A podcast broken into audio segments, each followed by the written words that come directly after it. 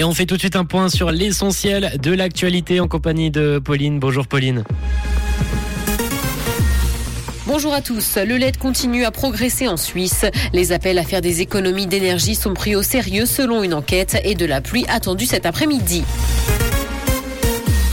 Le LED continue à progresser en Suisse. Cette technologie progresse au niveau de l'éclairage du pays, ce qui permet de réduire fortement la consommation d'électricité. Et ce parce que les ampoules de ce type permettent de réduire de moitié l'utilisation d'énergie, voire 80% si des capteurs sont installés. 11 800 000 ampoules LED ont été vendues dans le pays en 2021 contre 3 200 000 lampes à décharge basse pression. Les appels à faire des économies d'énergie sont pris au sérieux selon une enquête. 96% des personnes interrogées ont indiqué avoir pris des mesures au quotidien. Les gestes privilégiés sont d'ailleurs d'éteindre la lumière ou encore cuisiner avec un couvercle. Et ce sont surtout les femmes et les personnes âgées de plus de 50 ans qui affirment suivre les conseils d'économie en Suisse.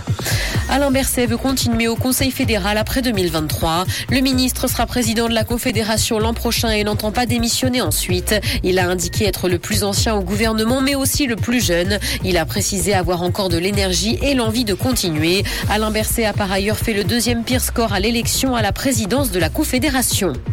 Dans l'actualité internationale, 533 journalistes sont emprisonnés dans le monde. C'est un nouveau record selon Reporters sans frontières. L'ONG vient de publier son rapport annuel et déplore le nombre de journalistes emprisonnés alors que le bilan de l'année 2021 était déjà tristement élevé. Le nombre de reporters tués est également à la hausse, notamment à cause de la guerre en Ukraine.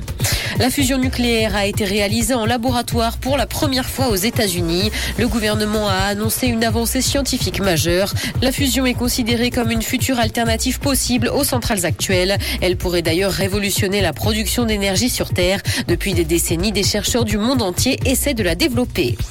Cinéma, Zoé Saldana a eu la pression en reprenant le rôle de Neytiri dans Avatar. S'il l'a rendu célèbre, l'actrice a indiqué avoir été terrifiée à l'idée de se remettre dans le costume bleu pour Avatar 2. Elle s'est cependant dit ravie de faire revivre cet univers magique.